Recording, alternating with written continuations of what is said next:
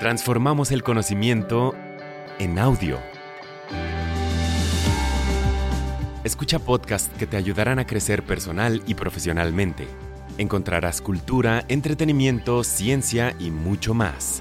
Descarga la app, explora Himalaya Pro y obtén dos meses gratis de shows exclusivos usando el código Himalaya.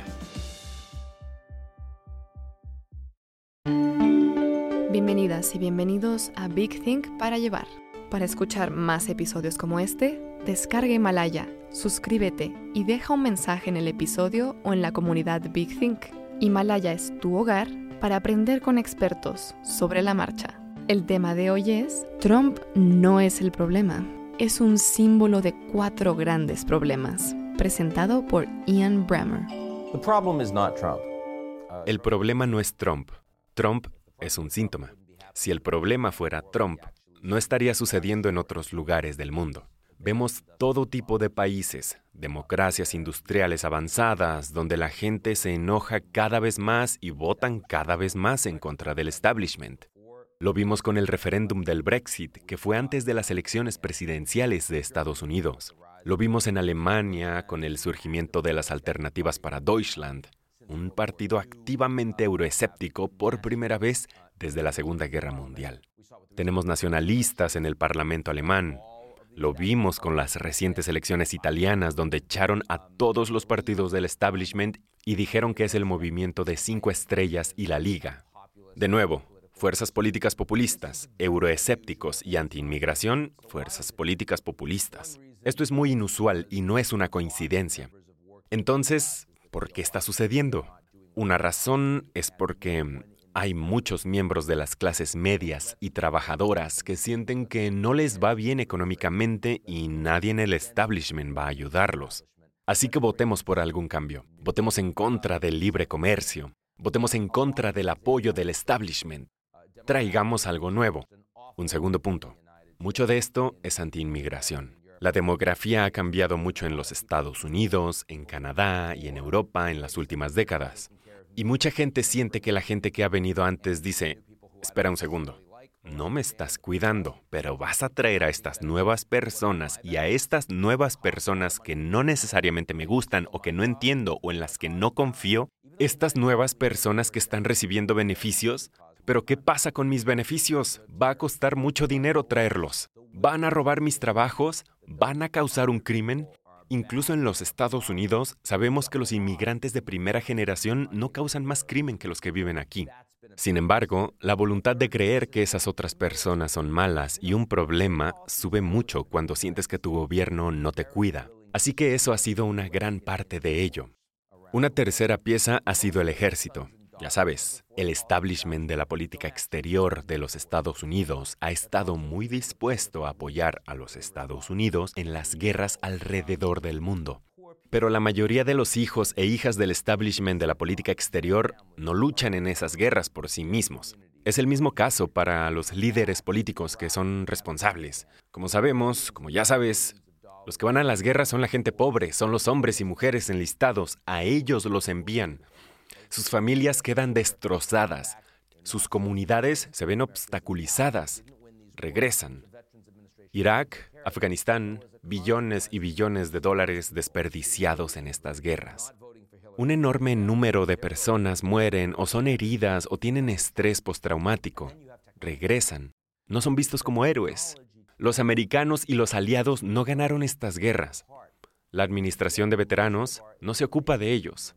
Así que como consecuencia ves a esa gente enojándose mucho y no votando por Hillary Clinton o Jeb Bush.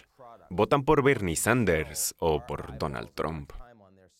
Y luego tienes la tecnología, que es que la tecnología de hoy en día está alejando cada vez más a la gente.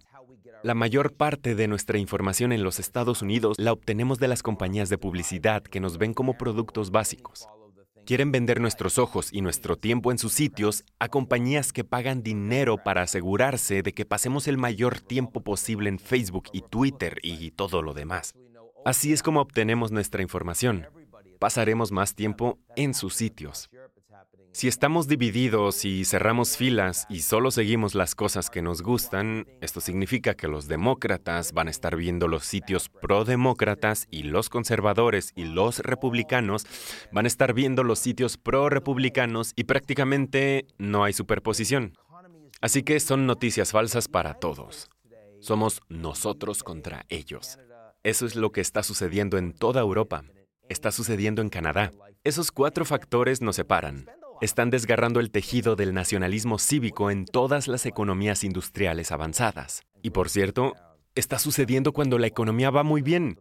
Los Estados Unidos hoy en día y el Reino Unido y Canadá y Alemania se sienten más divididos que en cualquier otro momento de mi vida. Y sin embargo, es cuando podemos gastar mucho dinero. Si eso es cierto, ¿qué crees que va a pasar cuando las tasas de interés suban y el crecimiento baje y comencemos a despedir gente? y no tengamos el espacio presupuestario para dar a todo el mundo una reducción de impuestos, se va a poner peor. Así que está muy claro que es una condición estructural con la que hemos estado viviendo e ignorando durante décadas y está empeorando. Un punto interesante. Hay un país entre las democracias industriales avanzadas que no está experimentando este problema en absoluto, y ese es Japón. Si vas a Japón, realmente encontrarás que la gente está tan feliz y confía en sus instituciones políticas, sus líderes, sus medios de comunicación, como lo estaban hace 30, 40 años. Ahora veamos todos los factores que acabo de describir y que están causando problemas en nuestro país. Economía. La erosión de la clase trabajadora de nuestro país. En Japón, la población se está reduciendo rápidamente. Desde ahora hasta el 2050 se reducirá otro 15% lo que significa que, aunque la economía japonesa no está creciendo, per cápita lo están haciendo mucho mejor, así que no se sienten tan mal. Inmigración. Los japoneses en realidad no dejan entrar a casi nadie, así que como consecuencia no hay nadie contra el que realmente tengan una reacción. Todos son japoneses. Número 3. El ejército. Los Estados Unidos pelean en muchas guerras que nuestros aliados, como Japón, no. Su ejército tiene prohibido constitucionalmente ir al extranjero y luchar en guerras. Cuando nos apoyaron en Irak, enviaron unos cientos de japoneses que estuvieron lejos de cualquier lucha. Cada soldado tenía como una póliza de un millón de dólares. Se aseguraron de llamar a sus familias cada semana. Realmente no tenían una reacción contra los militares. Y finalmente, redes sociales. Tecnología donde los japoneses como gobierno han trabajado duro para mantener los medios sociales o redes sociales, como las llamen, fuera del espacio político. Y el adulto japonés promedio no está en las redes sociales. Solo alrededor del 39% de ellos, comparado con la mayoría de Occidente, que sí está en redes sociales. Así que el único país en el mundo entre las democracias ricas que no está experimentando una crisis de la democracia es el que ha rechazado más o menos el globalismo y sus preceptos en los últimos 40 años. Globalism and its precepts over the last 40 years.